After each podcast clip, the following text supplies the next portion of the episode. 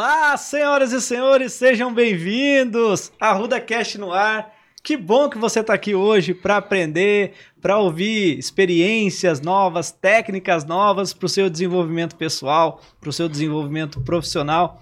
E hoje eu tenho o privilégio de receber ele aqui, que é especialista em vendas, é especialista em tecnologia e eu já quero te adiantar uma coisa: você vai precisar de papel e caneta, porque ele, como professor de MBA, palestrante, você vai precisar de muita anotação, porque vai ser uma aula o podcast de hoje. Fazia tempo, Marco Kumura, que bom que você está aqui, seja bem-vindo. Obrigado, Rafael, é um prazer, bacana essa iniciativa e é sempre bom falar com o seu público, é sempre bom estar aqui, a gente discutir, faz tempo que a gente não conversava, né? Pois é, e a gente estava falando aqui nos bastidores antes de começar essa nossa gravação, tem muito assunto para a gente falar. Um podcast, ele, ele, é pouco, a gente começa a entrar num assunto, ele se desdobra para outro. Mas você aí com mais de 20 anos de carreira, hoje eu queria que você falasse, daqui a pouco você falasse do seu empreendimento, falasse da tecnologia hoje, se ela é nossa aliada, se ela está concorrendo com a gente, roubando espaço no mercado. Mas quando a gente fala em tecnologia, fala em estrutura para as grandes empresas, a gente nunca pode esquecer que por trás dessas empresas tem uma pessoa, tem um profissional que precisa de desenvolvimento, que precisa de inteligência, que precisa de gestão, que precisa de inteligência emocional. É ou não é? Quando você, ou estou enganado, quando você fala de tecnologia no seu dia a dia, eu já começo com essa pergunta, para a gente esquentar o nosso bate-papo aqui. Quando a gente fala de tecnologia, a gente esquece do ser humano? Ele está com a data, o prazo de validade aí para vencer? Pelo contrário, cada vez mais necessário, porque a gente está vendo hoje, empresas de tecnologia, eles barram seu crescimento no quê?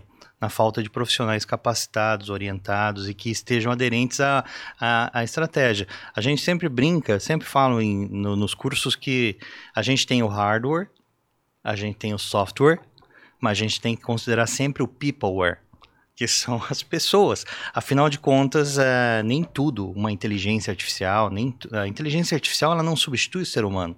Ela não substitui o ser humano no relacionamento, na, na criatividade, no pensamento abstrato, na capacidade de criar, inventar e analisar dados mais complexos.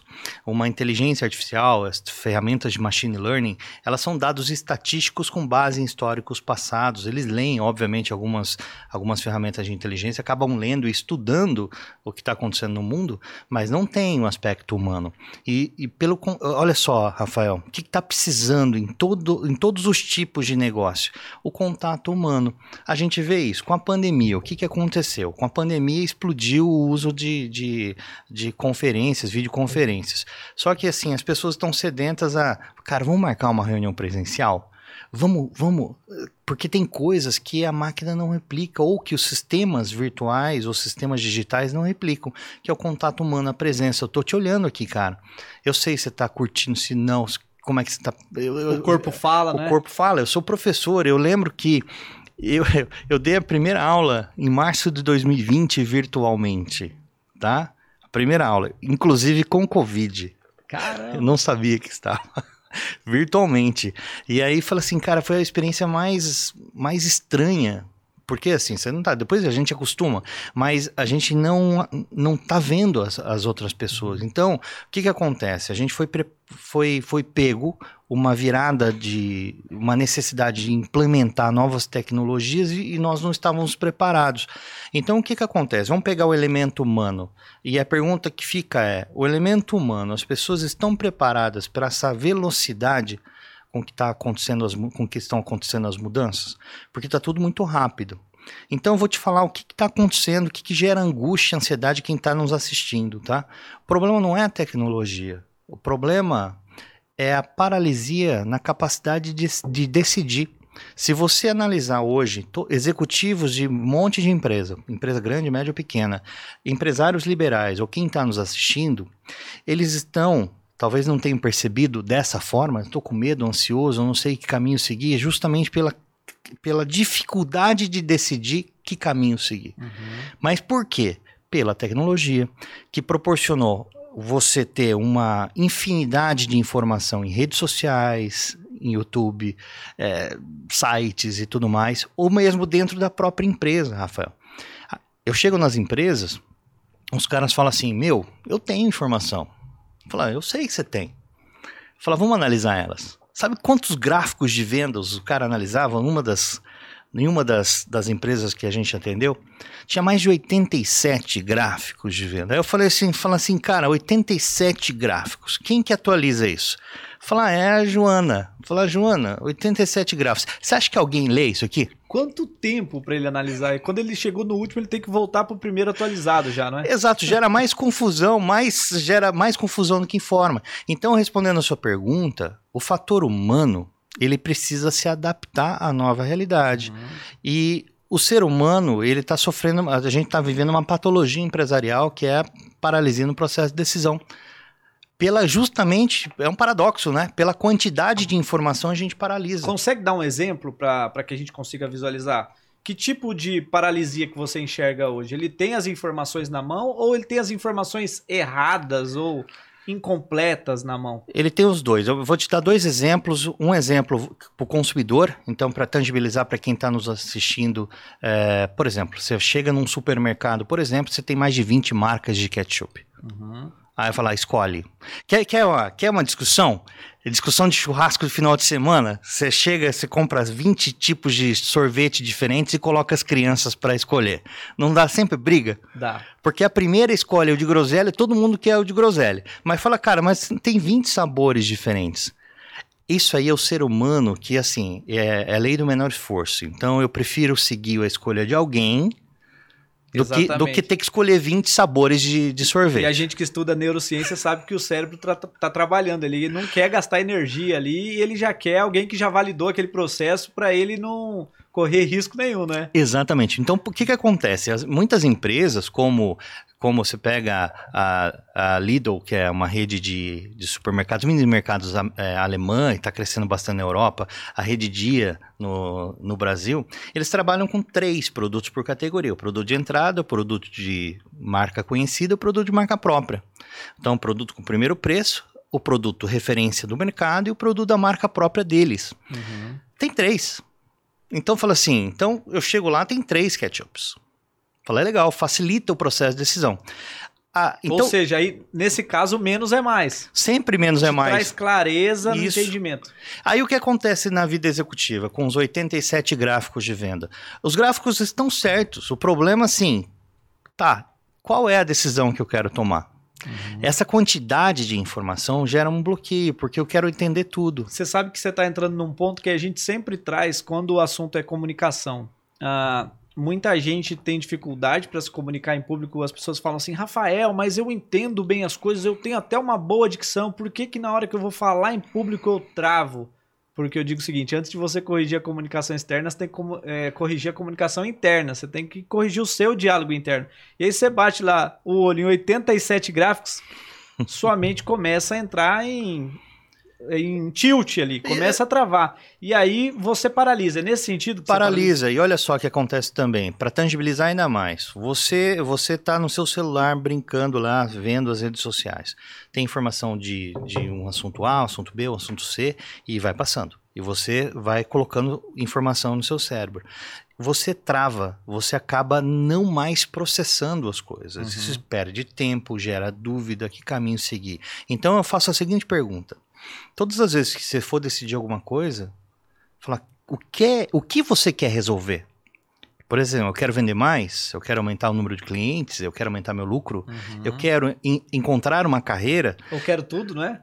Então, quem quer, ou, quer, ou quer, quer tudo, mas assim, você tem que particionar, senão você não vai achar nunca a resposta, porque tem muita informação. Então, você que está nos assistindo, nos ouvindo, né? Assistindo, ouvindo, vai podcast, vai para os vídeos também, né? É, cara, você tem que primeiro, qual é a dor que você quer resolver? Uhum. E depois você vai buscar informação. Anota essa, essa é importante. Qual é a dor que você quer resolver? Qual é a linha? Você que é piloto, que eu sei de kart. Sou piloto. Qual é o tamanho da tua prova? Onde está a linha de chegada? Muita gente fala assim, por onde eu começo? Não, às vezes a primeira pergunta que você tem que fazer é onde você quer chegar, onde né? onde está a linha de chegada? Perfeito isso. Anota essa informação que eu falei para você que hoje ia ser aula. Eu, eu, me lembrei, você falou de tecnologia, e aí eu quero já te fazer uma pergunta se a tecnologia ela é nossa aliada ou ela é nossa concorrente. Eu me lembro uma vez, o Pedrinho, meu filho mais velho, ele tem oito anos, mas ele tinha uns cinco anos, cinco para seis anos. A gente entrou num daqueles prédios antigos e tinha uma assessorista ali no elevador. E aí ele ficou olhando para ela assim, ficou olhando para mim e não falou nada ali na hora, né? E ele viu que ele tinha, ela tinha uma cadeirinha ali. Ele falou assim: "Ô pai, pra que que ela fica ali apertando o botão? A gente não pode chegar e a gente apertar?" Daí depois ele perguntou, eu dei risada, Bacana. assim como você riu. Eu falei, filho, eu penso a mesma coisa, eu faço o mesmo questionamento, mas você, uma criança de 5 anos, pensando isso. E a segunda pergunta que ele fez é: pai, ela fica o dia inteiro sentada nessa cadeira, nesse quadradinho. Eu falei, filho, fica. Mas olha que louco, você parou para pensar nisso. Talvez ela não parou para pensar nisso ainda. E aí, diante disso, eu queria te perguntar, por que a, a tecnologia ela assusta muita gente? Vou perder meu emprego, vou perder minha. Minha profissão vai deixar de existir. Sim, profissões vão deixar de existir. Algumas já deixaram. É, a tecnologia, ela é aliada ou ela é concorrente? Até que é total aliada. Total aliada, a gente tem cases históricos é, que comprovam tudo isso. Vamos pegar dois, tá? É, o advento da energia elétrica, né? principalmente na, na muito claramente isso no, em algumas cidades europeias, como Londres. Londres, se você vê os, os filmes antigos, você vê aqueles caras que saíam acendendo os lampiões na rua tá? Isso aí foi substituído por lâmpadas elétricas. Esse cara perdeu emprego. Só que quantas pessoas ganharam emprego? A fábrica de lâmpada, a fábrica de fio, a fábrica de, de, de usina, geradores, etc. Como é que se fazia gelo também nos idos de 1800? O gelo era arrastado de iceberg, os caras cortavam o gelo e vendiam de porta a porta. Então existia uma. Peraí, eu não sabia dessa Você história, não sabia não. disso? Não? Era arrastado do, do é, iceberg? Os caras iam para os mares do norte, arrastavam uh, pedaços de gelo, picavam isso e entregavam nas cidades, nas grandes cidades. Era assim que vendia gelo. Puxa vida, e a tecnologia veio e acabou com essa profissão super importante. super importante. Ué, vem, aí, com aquelas pinças gigantes? Sim, arrastava com um navio gigante, vinha arrastando, né? Não trazia. E depois os pedaços menores com aquelas pinças, né? E, com as pinças, exatamente, com as pinças gigantes, eles cortavam e vendiam esses pedaços de gelo é, em algumas cidades europeias. Caro pra caramba, mas era, era a opção que se tinha. E aí, com a invenção da geladeira, da, da refrigeração, isso acabou. Mas, pelo contrário, você inventou um monte de coisa. Vamos, vamos lá para o mundo atual, tá? É, quantos profissionais você vê hoje de mídia digital? Né? Tem o gestor de tráfego, tem o cara que faz o post, tem tem o cara que faz o AdWords, que faz impulsionamento. Agora estou vendo muito o programa de afiliados, as pessoas ganhando dinheiro vendendo curso dos outros, né? Via afiliados. Quantas pessoas estão envolvidas no mundo digital em coisas que não existiam? Então, assim, na realidade, o pessoal tem muito medo, porque o que, que a gente vai perder? A gente vai perder, é óbvio que se você só aperta parafuso, Uhum. Você vai estar tá fora do mercado. Se é um processo repetitivo, extremamente operacional, com certeza você vai estar tá fora do mercado. Então, tudo que eu falo que é transacional e operacional está fora. O que é relacional e criativo está dentro. Opa, e aí entra o ser humano. Entra o ser humano. Significa que a gente precisa buscar conhecimento, buscar se desenvolver, porque talvez a gente não vai, o profissional, ele não vai sair daquela empresa. Talvez ele vai ser migrado para um outro setor. Sim, por isso que é, o que está acontecendo assim, ó. É, tem dois exemplos, falar da educação e falar do, do, do, relacionamento humano. Você provavelmente já deve ter conversado com algum robô, um chatbot um, do, do WhatsApp ou do Messenger no Facebook. É, tem a Alexa que toca música. Alexa, é, toca, às vezes começa a falar sozinho com você, né? Mas ela, ela, é limitada, esses, esses bots são limitados. Tem, tem hora que fala assim: você quer falar com um humano? Tem hora que eu quero falar com o humano, mas tem muita coisa que eu não quero falar com o humano de jeito nenhum. Eu uhum. prefiro resolver a minha operação rapidinho. Então, o ser humano ele tem um papel. O papel dele é um papel emocional, criativo, relacional. O papel dos robôs, o papel da máquina é para tirar todo esse trabalho chato que é repetitivo. E aí entra um ponto, a educação. E aí que eu falo que a gente tem que repensar a educação como professor e como pensamento de executivos, a, a, formação clássica ela é importante? Claro que é importante. Ela, ela te forma. ela você se formar em uma faculdade em comunicação, se formar em administração, se formar em medicina, não vai morrer nunca esses cursos, uhum. tá? Nunca, nenhum curso vai morrer. Mas o que, que a gente precisa ter? Formações complementares, é a educação continuada. Lifelong learning, que é uhum. é estudar a vida inteira, basicamente. E aí entra outras características, cursos rápidos. Por exemplo, falar em público. Exatamente. Se comunicar. Isso, isso não se ensina na faculdade. Em muitas das formações tradicionais, isso não ensina nem como você abordar uma pessoa. Mas esses aspectos de comunicação são essenciais. Tem alguns mundo. especialistas que dizem que a gente deve investir 10% do que a gente ganha, 10% em autoconhecimento. Compra esses cursos que você falou, esporádicos, ou pós-graduação, mestrado, ou cursos livres, imersões. Porque ah, muita gente acha assim. A gente estava até num, num evento ontem, numa outra transmissão, e a pergunta foi justamente essa: nunca tá bom? O que você sabe nunca tá bom? A questão não é essa. A questão é a atualização e o treinamento da nossa mente para se tornar uma mente, para ser uma mente aprendível, se existe essa palavra, Sim, não é? Uma mente treinável. O que acontece muitas vezes com o profissional hoje que a gente encontra no mercado, não é, Kumura? é, que é o grande desafio de você implementar novas estratégias, novos modelos de gestão, é aquele cara que não tem a mente treinável. É aquele cara que é, já sabe tudo. Ele não cara, tem a, a abertura para ouvir, para aprender. E eu, eu vou até mais fundo, eu dou uma cutucada nisso, porque isso nada mais é do que uma arrogância, não é? Só que a pessoa não usa esse nome. Não, eu não sou arrogante, eu tenho autoridade porque eu sei o que eu estou dizendo. Mas na verdade isso é uma arrogância, porque o arrogante ele não precisa aprender, mas ele já sabe tudo. E quem quer ensinar um arrogante? Ninguém. Não é? é aí que a gente tem que é. buscar o que eu chamo de humildade inteligente, que é aquela humildade que você está pronto para ouvir, para escutar, para ver e enxergar aquilo que você não está vendo. Esses dias eu, falando do meu filho, esses dias eu gravei um, um videozinho e deu uma repercussão. Porque eu mostrei meu filho montando aqueles cubos mágicos lá, aqueles cubos mágicos. E ele acaba comigo na velocidade que ele monta aquilo. E aí, como assim? Eu tenho muito mais experiência de vida, muito mais uh, uh, histórico. Ele é, ele é meu filho. Como que ele é melhor que eu? Porque ele já jogou esse jogo antes. Porque ele já treinou já, esse jogo já antes. tem experiência. E muitas vezes a gente uh, bloqueia o nosso é. aprendizado por achar que a gente já sabe o suficiente. Você, como professor, como palestrante, é, qual é o maior desafio que você encontra hoje para ensinar pessoas que são boas, capacitadas, mas parece que tem esse bloqueio? fiz uma palestra, é, fiz a palestra ontem, ontem de manhã. Slide 1. Tudo aquilo que você pensa saber, ele impede de aprender. Informação, informação, informação. Como que é? Repete aí.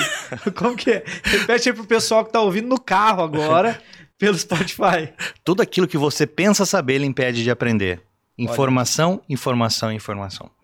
Então, assim, esse é, realmente é, é um ponto. Slide 1 da, da, palestra que eu fiz ontem, palestra de vendas por uma. Já pra... quebra objeções ali. Cara, porque assim, ó, de boa, é...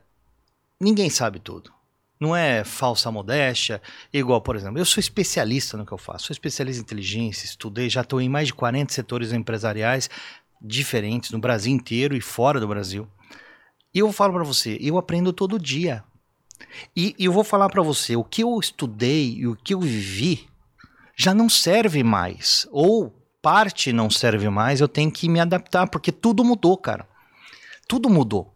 O consumidor mudou, as empresas mudaram, a competição mudou, é, o planeta está mudando. E aí a pergunta que fica: você já mudou? Então, assim, é, eu sempre faço essa pergunta: você já mudou? Mas para eu mudar, eu preciso querer aprender. Porque a gente só muda de dentro para fora, não é? E como é que a gente é, muda de dentro para fora? Através do aprendizado.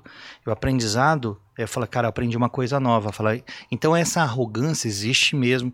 Fiz, montei uma estratégia outro dia para uma, uma empresa, fui apresentar. Uh, o executivo principal dessa empresa falar, não, porque a gente sempre fez assim e sempre funcionou. Falei, é, é a síndrome de Gabriela, né? Eu nasci assim, eu cresci assim, Gabriela. Exatamente, feito Gabriela. Empresário assim. Feito. Eu falei para ele, falei, cara, então, assim, é, você tem toda a receita para dar errado, porque já não tá funcionando. Não é? Caramba, é? você falou? Eu, é assim, chega uma idade que você começa a falar, né? Você não tem mais papas na língua. E outro, eu tô aqui para isso. Fala, então por que você me chamou?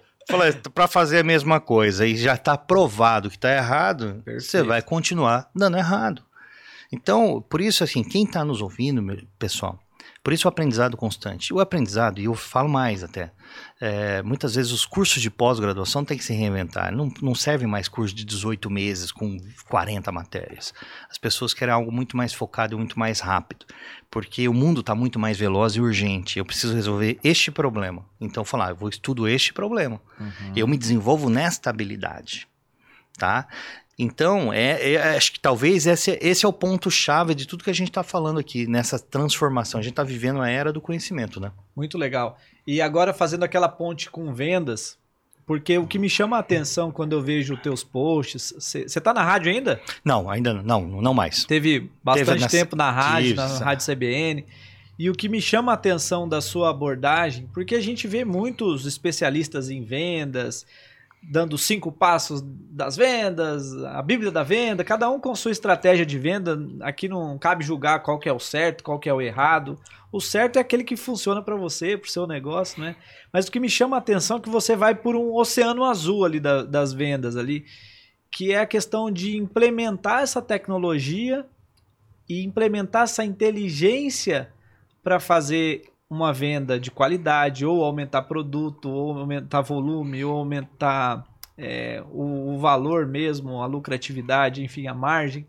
Então eu queria que você explicasse para o nosso ouvinte, para o nosso espectador aqui, como que você fez essa ponte do, do vendedor de porta, do de porta em porta, aquele que precisa de argumentos, que precisa contornar as objeções, que precisa é, quebrar o gelo, e a tecnologia que você escolhe, sabe onde que o consumidor está? Eu queria que você me falasse um pouquinho disso para que o público consiga entender essa dimensão toda. Você estava falando para mim nos bastidores aqui, a gente consegue encontrar pessoas nos mais de 5 mil municípios. Poxa vida, como que é isso? E funciona? Funciona porque a gente já implementou isso em mais de 40 setores empresariais diferentes, empresas de atuação nacional, médias e grandes, médias e pequenas, então não importa, seja na indústria do varejo. Então vou explicar para o pessoal. Quando a gente fala em venda, o pessoal normalmente fala, entende técnicas de venda, abordagens, contorno de objeções, isso é importantíssimo tá? Isso é importante porque esse é o último momento. É o último momento da venda em que eu estou na frente do meu cliente falando sobre o meu produto, falando sobre as características e os benefícios que ele vai satisfazer uma dor específica ou satisfazer uma necessidade específica. Então, peraí, só para a gente ir anotando, o pessoal está é. anotando. Essa parte, então, você considera que é a etapa final da venda? Etapa final. Ok, etapa, etapa final. final. Lá, gente, ele começou de trás para frente, a linha de chegada, como a gente falou, é aula. É aula? Boa. Então, falando, legal. Então, quer dizer, para eu chegar nesse cliente, pode ser uma pessoa física ou uma pessoa jurídica, falar, mas quantos clientes eu preciso ter?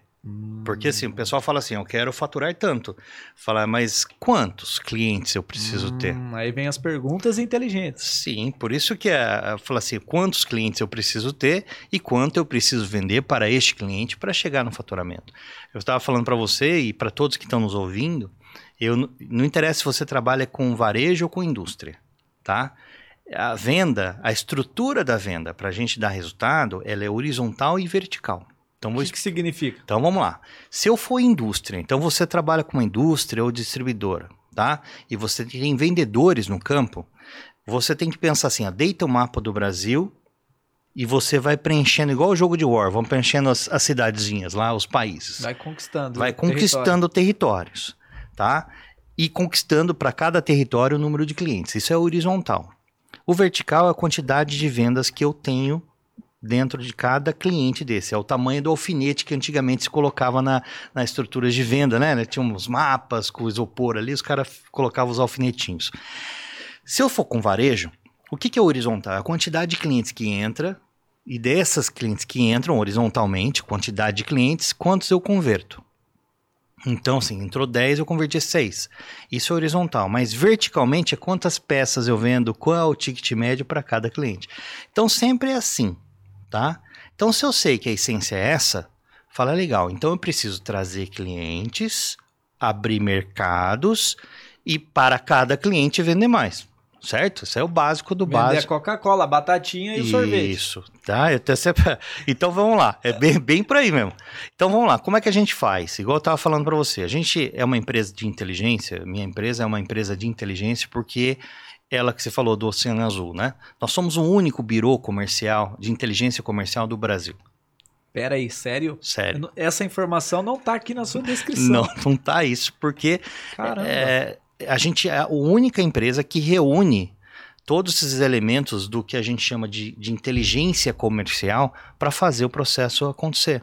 Porque veja só, a gente tem na nossa base de dados mais de 20 milhões de empresas cadastradas e ativas no Brasil. Ativas, existentes, cadastradas, com telefone, endereço, e-mail, contatos, sócios, tamanho, porte e tudo mais. Para que você que tenha, queira fazer Ou seja, gente, eu chamei uma pessoa aqui que sabe tudo da minha empresa sem que eu soubesse que ele sabia. Entendeu? Sim, dá pra... Eu não olhei, mas dá pra saber.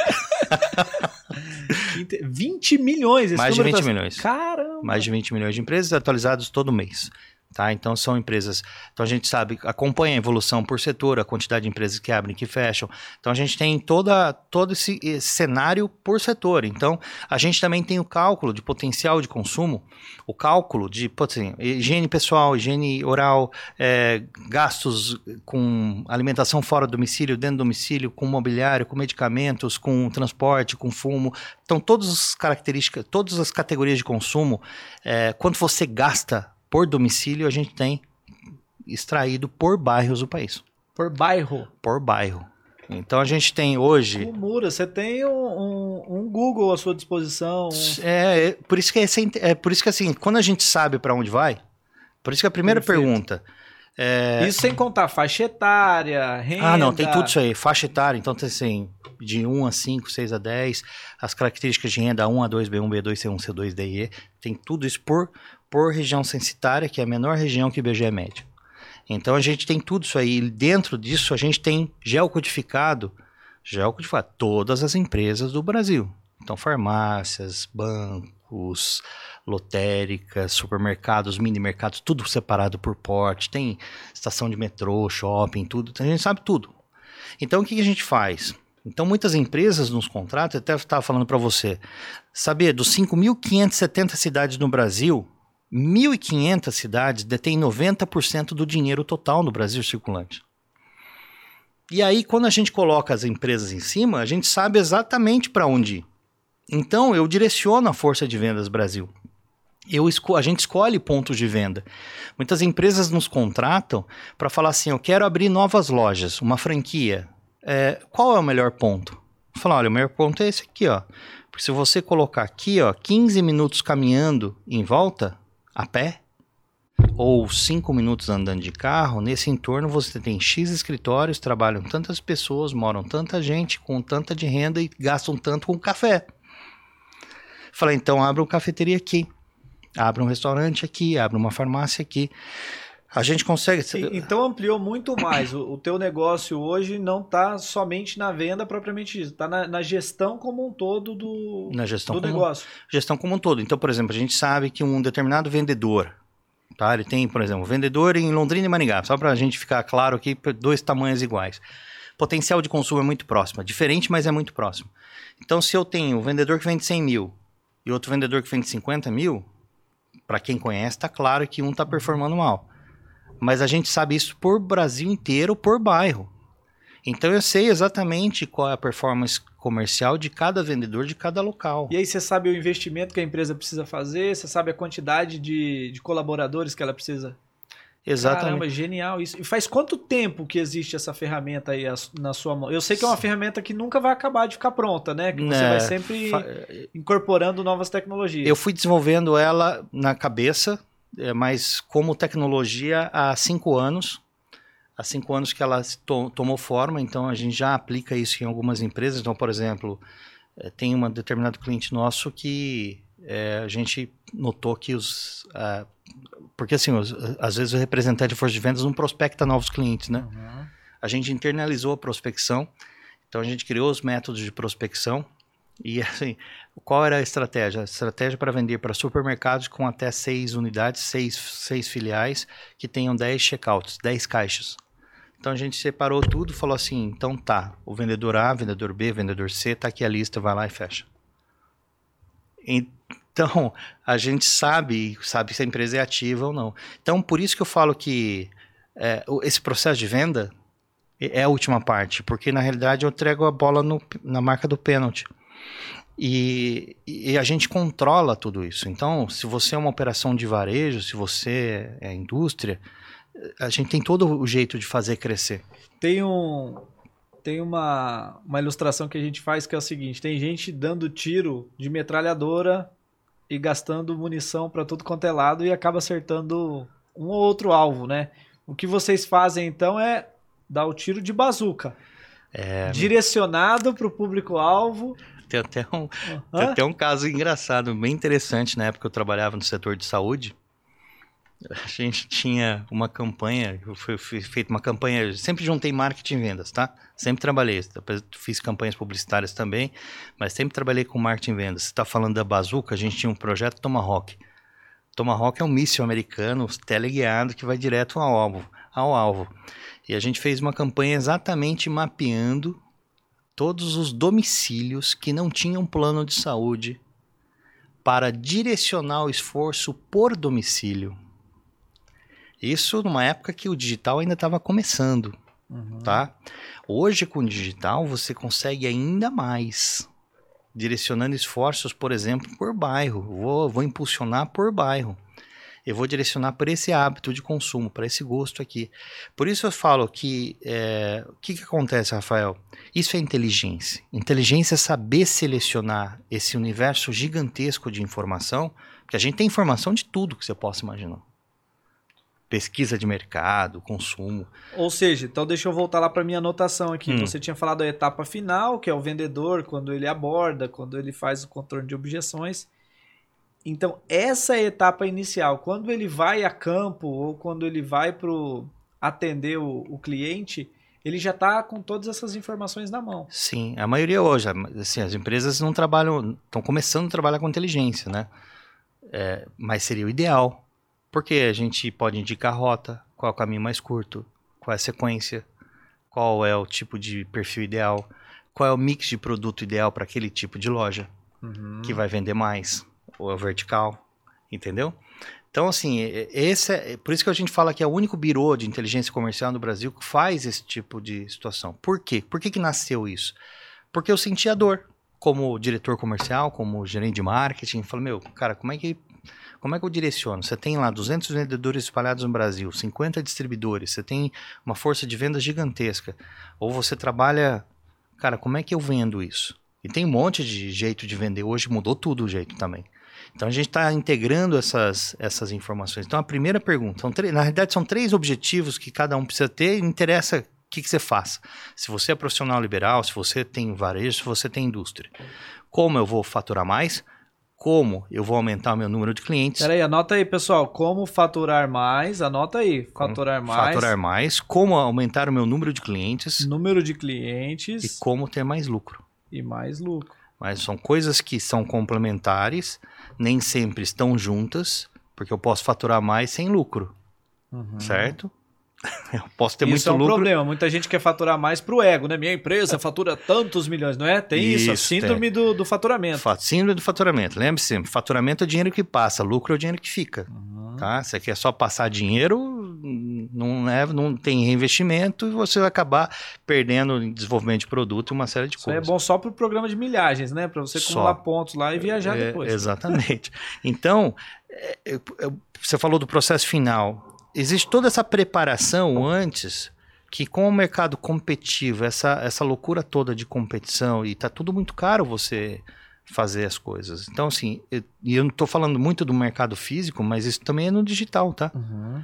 Então tem novos canais de venda, novos, novos canais surgindo que as empresas têm que começar a entender. E, assim, enfim, todo mundo tem que começar a se reinventar de novo. Né? Agora, Kumuras, se alguém estiver ouvindo a gente, tem lá uma, uma empresa já estruturada, tem uma equipe que vai a campo ali, enfim, e é lógico, depois no final nós vamos passar o contato aqui do Kumura, se quiser saber mais da empresa do Kumura, entre em contato com ele, fala com ele para você entender dessa tecnologia e dos serviços que ele tem para oferecer. Mas eu, eu queria entregar algo aqui para o nosso ouvinte, para o nosso espectador. Vamos imaginar, muita gente que ouve a gente é aquele empreendedor individual, aquele empreendedor que desistiu da CLT está começando o negócio agora, então é o microempreendedor. E ele entendeu esse driver aí, ele entendeu o driver da inteligência. Antes de eu sair a campo, eu tenho que pensar antes de sair. Né? E a inteligência é essa informação. Você teria algumas umas dicas assim para quem está começando e começar a pensar nessas estratégias sem todas as ferramentas que você tem à disposição? Como que eu. Talvez eu estaria fazendo essa pergunta para o Kumura de uns 10 anos atrás, quando estava desenvolvendo na mente dele a, a tecnologia que ainda não existia. É, eu queria perguntar para esse Kumura lá de trás, como que o empreendedor hoje, esse que está começando, eu não tenho recursos ainda para investir, eu não tenho a tecnologia necessária, mas eu tenho dois vendedores. E eu queria instalar esse driver neles de que é importante sair a campo pensando nas estratégias. Por onde que eu começo, Kumura? Ó, primeira coisa, você vai empreender, você decidiu empreender, você quer empreender, porque são dois tipos de empreendedorismo, né? Empreendedorismo por necessidade e empreendedorismo na essência de eu querer empreender. É, não importa como que você vai começar a empreender. O fato é o seguinte: decida claramente um nicho muito específico, um foco, um tipo de cliente claro ou um consumidor claro, claro que vai comprar o seu produto. Certo. Nichar então é bom. Nichar eu, é eu bom. Eu não estou limitando o meu não. crescimento. Não, Rafael, sabe por quê? Porque, assim, com excesso de informação nas redes sociais, o que, que se destaca? São os especialistas. Boa, anota isso, tá? gente. Então, assim, o que, que a gente está vendo no, no, no, mundo hoje? Você vê operações de varejo que são especialistas em brigadeiro, brigadeiria. Você vê outro cara especialista em fruta. Do açaí. Ou de açaí. Então, hoje, operações, você como profissional liberal, se você é advogado, se você é fisioterapeuta, nutricionista. É, a gente recebeu é? aqui na, na semana passada o Rogério, advogado, aqui no nosso podcast. Ele é advogado especialista em crédito rural. Isso. E ele é referência no Brasil. Exato. Com a tecnologia, Perfeito. você pode, como profissional liberal, atender o Brasil inteiro. Mas o que acontece? Para você destacar nessa. A gente sempre fala que comunicação, pelo menos eu aprendi assim, falando com o mestre de comunicação, né? Mas assim, eu lembro que comunicação a gente fazia uma analogia, né? Tranca todo mundo na sala, bota todo mundo aqui dentro e tem cliente e tem, tem anunciantes. Cada um gritando o seu produto. Ô, oh, compra o meu, compra o meu, compra o meu, compra o meu. E a quantidade de grito é a quantidade de investimento que você fazia. Só que tá todo mundo gritando, tá todo mundo falando em redes sociais. Então tem um ruído gigantesco. Então o que, que as pessoas estão querendo? Lembra que falou de processo de decisão? Eu quero, eu consumidor, encontrar aquele profissional que vá facilitar a minha escolha. Para quem eu vou? Eu vou para o especialista. Então, nesse universo todo, eu, como eu tenho digital à, à disposição, eu nicho, eu foco, sou especialista em, nisso. Você não pode ser um pato que não nada, não anda e não voa direito. Você tem que ser águia para voar. Falar, então a águia vai atacar. Eu vou ser um macaco para subir em árvore. Eu sou especialista. Então é esse eu acho que é o grande ponto. Não queira abraçar tudo. Talvez então repensar o negócio. Se começou dando tiro para tudo quanto é lado, foco. Perfeito. Foco. Em qualquer coisa que você for fazer, a gente tem exemplos. Exemplos. Você pega é, empresas de depilação. Até as empresas de, de estética, elas focam em uma área específica. Uhum. Não fazem tudo. Quem quer fazer tudo acaba não fazendo nada. Então, assim, é isso que a gente precisa entender. Foco, cara. Foco e seja especialista.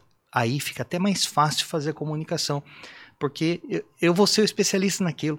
Perfeito, clareza. Eu digo muitas vezes, tem, tem empresas que procuram a gente falando assim, Rafael, precisamos resolver o problema de comunicação na minha empresa. Minha empresa não tem comunicação, tem falta de comunicação. E aí eu falo, não existe falta de comunicação, existe falha na comunicação.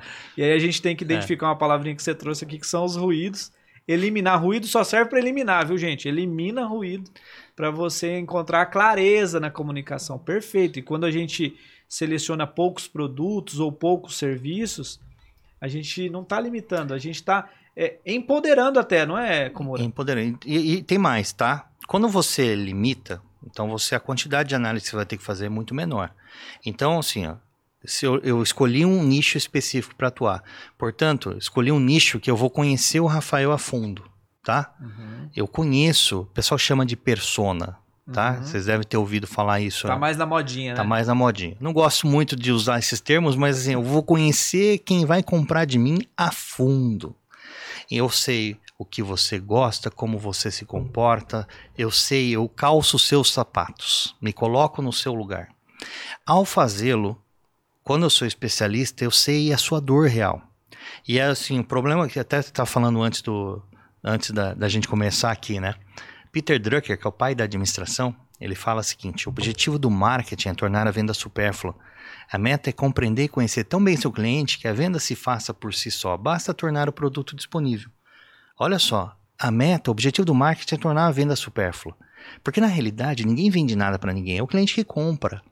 O que, que você tem que fazer? O processo de venda é você montar uma oferta, falar, meu, cara, o cara é o, é o cara, meu, eu quero comprar dele. Então é isso que você tem que pensar Despertar esse desejo. despertar esse desejo. Mas o que é você montar a oferta? Eu faço sempre analogia com Lego, Rafael. Então, assim, ó, eu- a minha empresa ela vai montar um Lego. Pro Rafael, eu vou montar um Lego com pecinhas amarelas, vermelhas, mas nesse formato quadradinho. Mas pro João, eu vou montar um pouquinho diferente, porque ele quer. Quando eu sou especialista, eu consigo fazer variações do meu produto para ser mais personalizado. Então eu atendo melhor isso. E quando eu sou, quando eu atendo melhor de uma forma mais íntima, mais pessoal, mais relacional e mais próxima, eu tenho mais valor. Eu, eu sou percebido como uma empresa de mais valor. Eu posso cobrar mais caro por isso, Uhum. tá? Diferença entre valor e preço é você percebeu a diferença? Sempre é valor, é quan- quanto vale a pena eu comprar de você? Eu quero comprar de você, eu quero estar próximo de você. Então, acho que talvez seja isso. É, e essa essência do marketing. É, e- então, por isso que todo esse trabalho de inteligência que a gente fala, de, de tecnologia, é, começa por aí. Aí depois você vai crescendo, aí você agrega novas tecnologias, porque as mídias sociais hoje permitem que você ache esse cara. Se você, na sua comunicação, que você sempre fala, se você for consistente, se você falar a verdade sempre, né?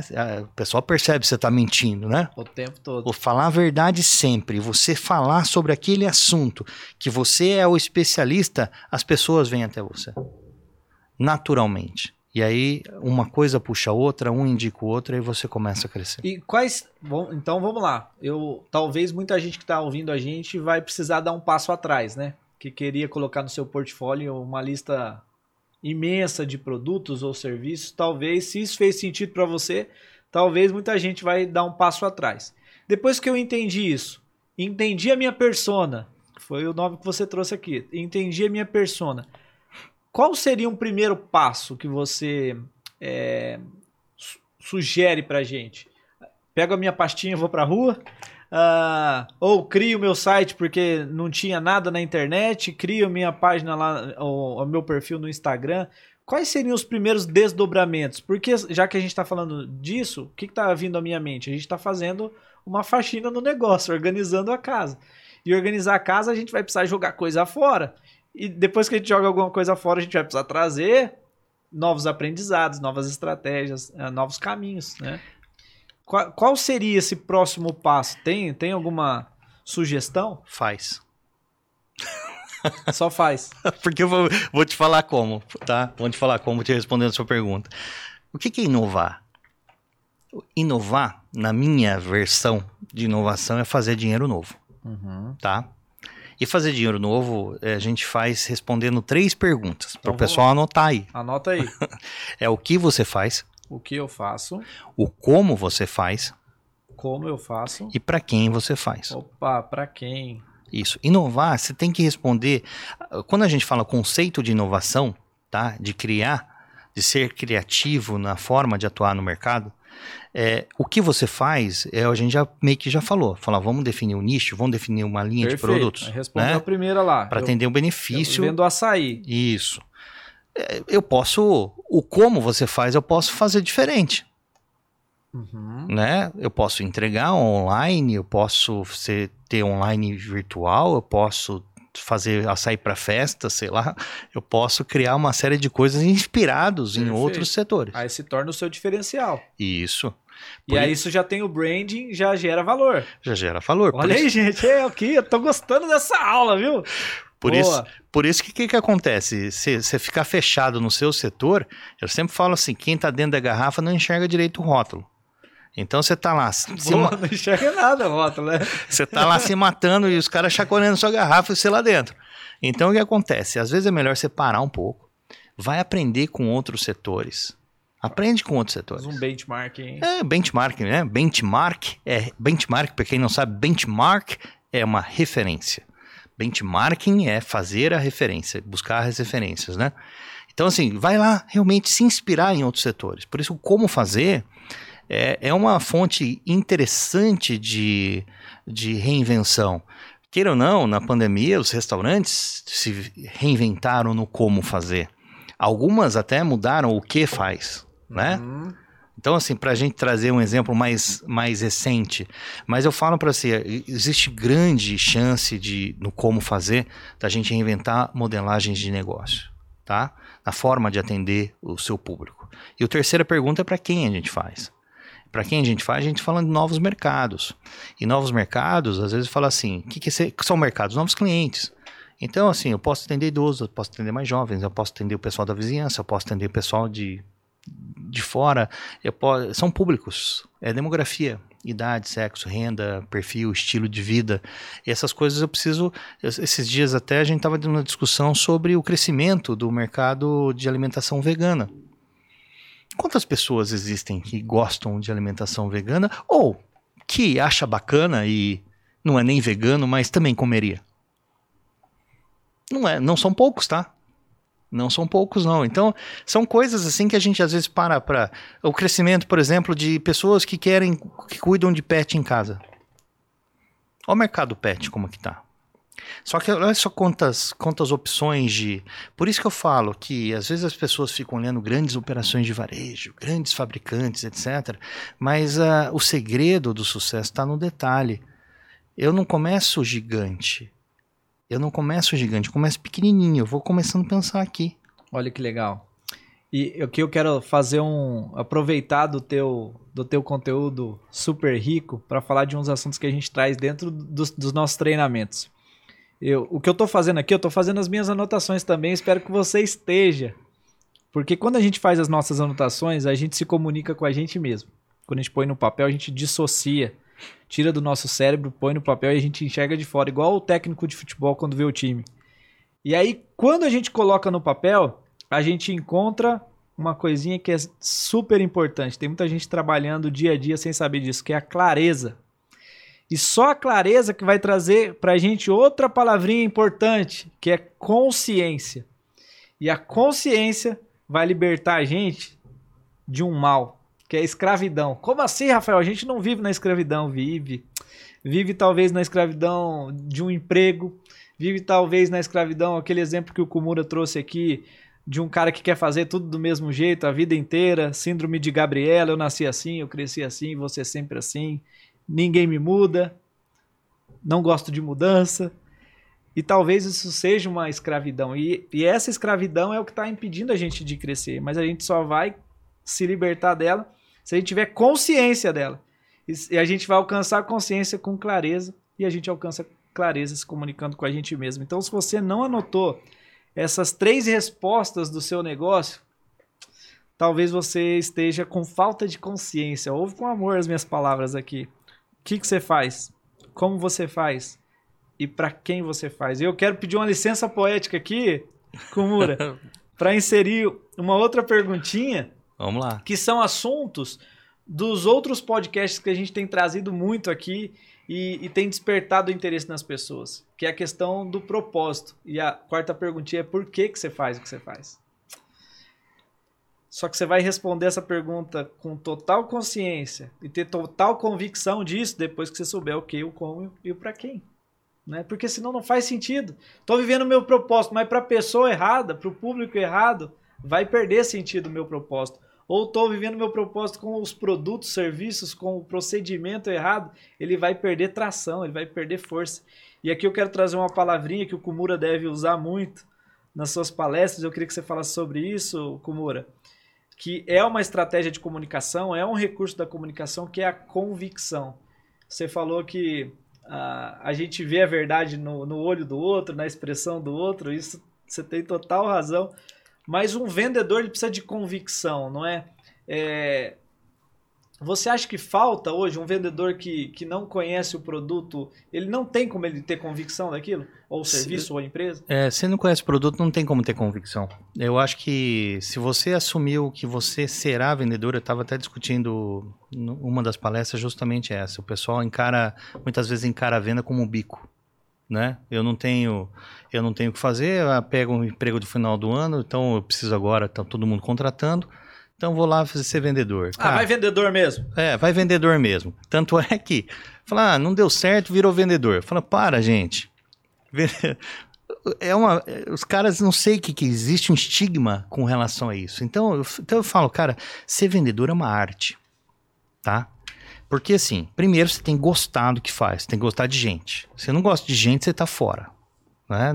Nada contra os contadores, mas às vezes a gente fala assim, é a mesma coisa colocar um contador na área de vendas, não vai dar certo. O cara, o cara é fechado, o cara é tímido, ele não tem perfil comportamental não, também tem, ali, né? Tem todo, tem toda essa questão de perfil comportamental. Se você é, tem que gostar de gente e gostar de, de vender.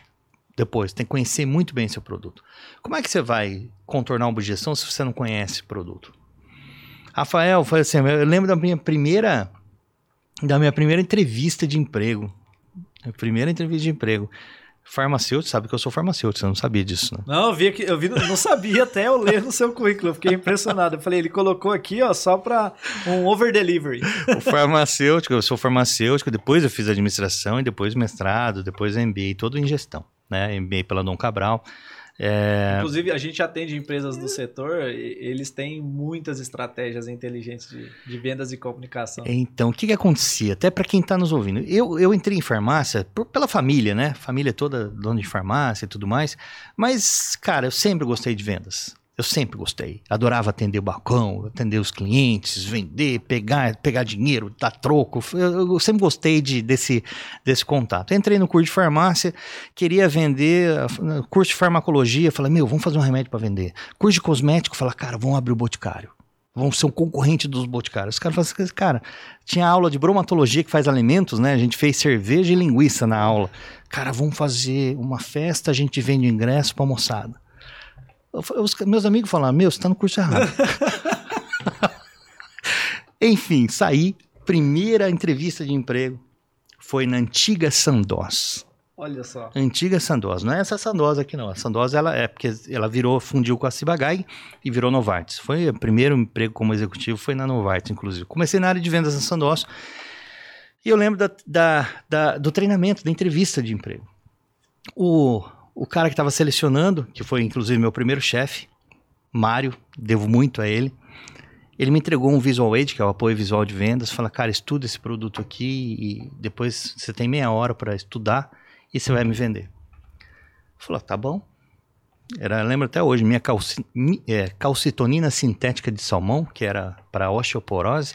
Eu lembro que tinha estudado isso em bioquímica, sabia isso de cabo a rabo, mas eu cagava de medo, desculpe falar assim, mas eu tinha dificuldade tremenda de falar, Rafael, porque eu tinha medo dos, é, de fazer seminário na faculdade, não, ficava tudo preto. E aí, falei, cara, e agora? Eu sei que eu apresentei isso, sabia tudo, estudei. Falei, ah, vou, vou meter a cara e vou fazer, vou passar nesse negócio. Né? Foi tudo na hora ali. Tudo na hora. esperando. Me esperando. Falei assim, meia hora, daqui meia hora eu volto, você vai me vender o produto. Cara, fiz lá, do meu jeitão, né? O jeitão que deu ali. O cara curtiu e eu entrei. Meu, os caras venderam um treinamento de três meses trancado no hotel que ensinava até como apertar a mão e como falar. Foi onde destravou a. Mas eu vou falar para você, cara. É, primeiro, eu queria entrar. Tava cagando de medo.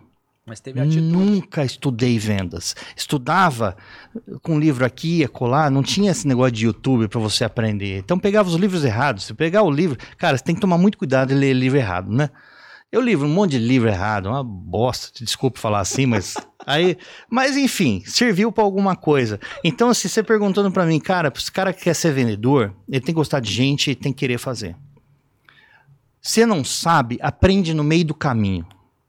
Que eh, eu fui muito bem preparado pela essa indústria, devo muito a eles. Tanto é que muitas técnicas a gente aprendeu da Xerox. Olha só, que são usadas até hoje, muitas técnicas de venda nascidas lá nos idos de, dos 70 do século, século passado eh, foram aprendidas, desenvolvidas pela Xerox e pela IBM. E a gente aprendeu com essas técnicas e acabou. E hoje, hoje eu uso, uso em todas as, as palestras ou treinamentos que a gente acaba fazendo. Então, para quem está olhando aqui para a área de vendas, pessoal, primeiro, você tem que gostar, ter atitude. Segundo, estuda o produto. É por isso que eu falei assim, é, cara, se você não estudar o produto, eu, eu, acho que eu levei muita sorte de ter feito um seminário muito bem feito que encaixou, porque, cara, eu sabia tudo sobre aquilo. E eu acabei passando. E até o cara falou assim: ficou entre você e o outro cara. Eu era jovem, tá? Tinha 22 anos, mais ou menos. Acabado de sair da faculdade. Falar, meu, o cara é casado, o cara tem filhos, o cara tem 10 anos de experiência na indústria farmacêutica, o cara precisa do emprego e tem você aí rapazinho, começando agora, não sabe nada, etc. Quem você escolheria se tivesse meu lugar? Falar o melhor. E se eu for o melhor, que seja eu. Atitude. Fala, gostei da sua. É isso aí. Então, você percebe que a gente tem que ter um conjunto de habilidades para ter coragem, atitude, conhecimento, sempre buscar, é, buscar buscar se informar, porque senão você está fora. Imagine agora, Rafael, tudo mudou, cara. Exatamente. O jeito de vender mudou. Exatamente. Que aula, que aula, Kumura. Kumura, a gente está chegando à nossa reta final aqui. É, se passar mais tempo, já vira aula de pós-graduação, viu, gente? Mas eu tenho um, joguinho que eu faço no final aqui com meus convidados, que é o jogo dos sete porquês. Vige! Tomou? Olha só, é assim, eu vou te fazer um, uma primeira pergunta e vou te ah. vou aprofundar ela, mas é resposta rápida, tá, tá bom? bom? É o que vem à sua mente. Tá preparado ou não? Tá, né? Desde o começo aqui? Na, na realidade, sim.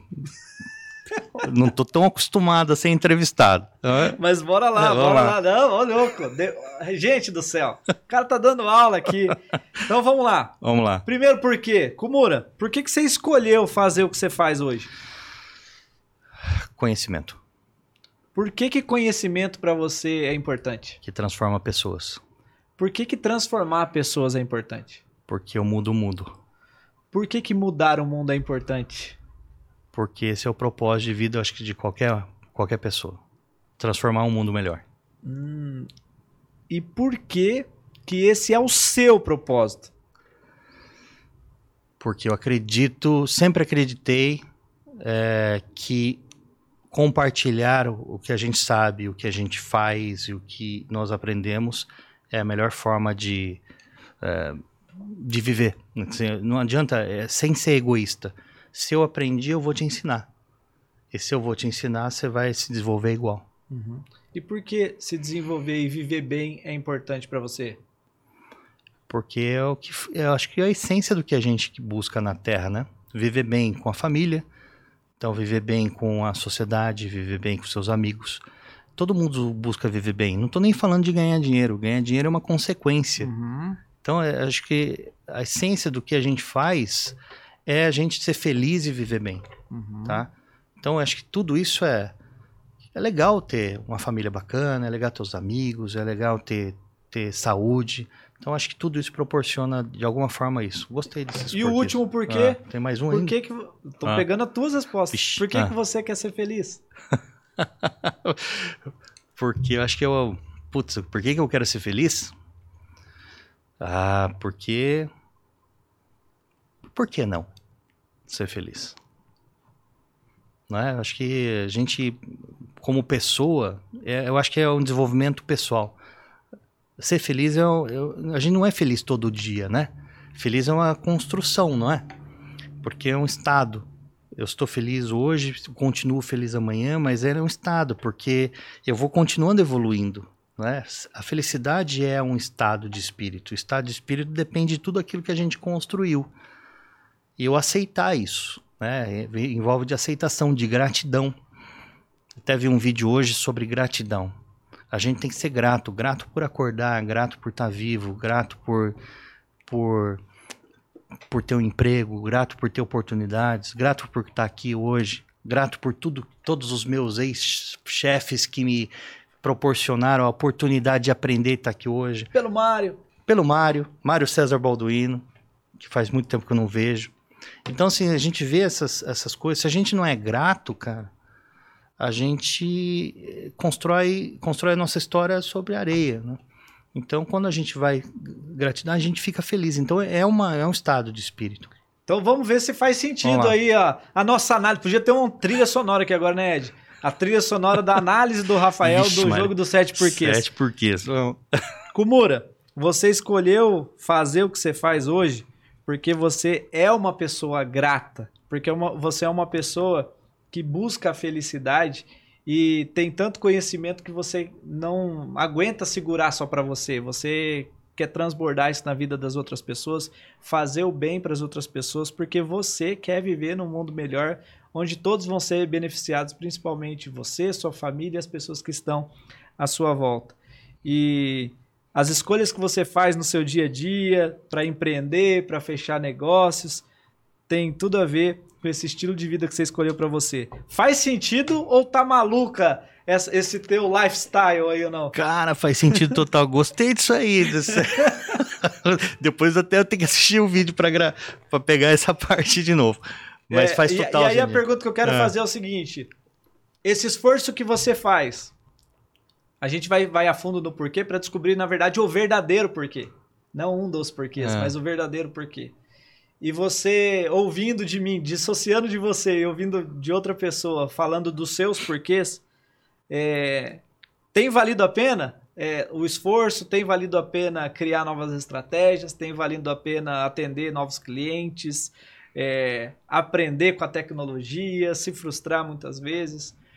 E essa é a pergunta do lado pessoal aqui. A gente fala de desenvolvimento profissional e pessoal. Então, essa é a pergunta para a pessoa por trás do profissional Marco Kumura. Tem valido a pena todo esforço? Tem valido a pena todo o investimento de energia, financeiro? Tem valido a pena por uma série: financeiro, energia, amigos, trabalho. E eu vou te falar uma coisa que eu não, talvez está é, tá embutido em tudo que eu falei. Eu sempre uso uma, uma frase que é assim: respeite o passado, confie no presente e se inspire no futuro. O respeitar o passado, minha mãe foi professora, meu pai empreendedor. Então eu, eu trago isso em tudo que eu estou fazendo. Então eu, eu tenho um alicerce muito forte na família e no passado. Eu confio no presente porque eu jamais me permito notícias ruins, energias negativas, pensamentos ruins. Não que eu não tenha dias difíceis, problemas como todo mundo tem. Eu sempre falo, cara, vamos, vamos olhar pelo lado bom é possível sair. Tem crise, vamos sair, vai ter um dia melhor, não é? E se inspirar no futuro, talvez é o que nos é o que motiva, porque assim, cara, tem duas filhas, 17 e 14 anos. Que exemplo que eu vou? Qual é o legado que eu vou entregar? Não é legado de patrimônio, não é nada disso. Elas vão olhar para mim depois e falar, cara, meu pai tem até um professor meu, professor Rivadavia lá da Arizona State University, ele fala assim: Cara, você nasceu em Fodópolis. eu, assim, eu quero falar para ele, porque o cara nasceu em Fodópolis. Desculpe o termo, tá? Para quem está nos assistindo, mas Não, é, mas é um termo em inglês, né? É um termo em inglês, é. Então, assim, é isso que a gente pensa. Pensar o que, que eu vou deixar aqui. Porque, cara, a vida é efêmera. Poucos sabem. Em 2019 eu quase fui por problemas de saúde. Pouca gente Nossa. sabe disso. Aí você repensa tudo. Fala assim, então, você começa a olhar o mundo sobre outros, outros aspectos. Então, quando a gente analisa desta forma, qual é o legado que você vai deixar? E o que, que vai estar tá na sua história? Não precisa estar tá famoso, não precisa estar tá nada. Mas para suas filhas, para sua família, o que, que ficou? Maravilha, senhoras e senhores. Essa foi a aula de hoje do nosso Arruda Cast com o Marco Kumura. Quero convidar você para uh, seguir o Marco lá no Instagram dele, que é o contrário, né? Kumura Marco. Kumura lá Marco. invertido. É. Marco, quero te agradecer, parabenizar aí pelo seu uh, seu esforço mesmo, por essa bravura sua de sair à frente dentro da tecnologia, ajudar empresas a crescerem, negócios a prosperarem. E eu espero a gente não demorar muito para se falar outras vezes e trazer novos assuntos aqui, que eu sei que a tua bagagem é, é muito grande. Obrigado. Cara, é um prazer estar com você, é um cara que eu admiro bastante, mas muito mesmo. Acompanho você sempre. A tua capacidade, olha só, é uma prova disso. A tua capacidade de traduzir a comunicação, isso é de transformar, transformar o mundo através por meio da comunicação, né? Então você é um cara que eu admiro bastante, respeito muito. E é um prazer estar aqui, né, participando do Arruda Cast, cara. Legal o projeto, Lançamos bacana. o desafio, ele já aceitou. Tamo junto. Obrigado. Obrigado. Sucesso. Obrigado a todos que nos, nos ouvem e nos assistem. E desta forma, senhoras e senhores, vamos ficando por aqui. Quem será o convidado ou a convidada da semana que vem? Se você tiver alguém para a gente correr atrás, manda aí pra gente e a gente vai. Alguém mandou o nome do Marco, eu fui atrás dele e ele veio, viu? Tá vendo? A gente vai ficando por aqui e até a semana que vem. Tchau. Tchau, tchau, gente.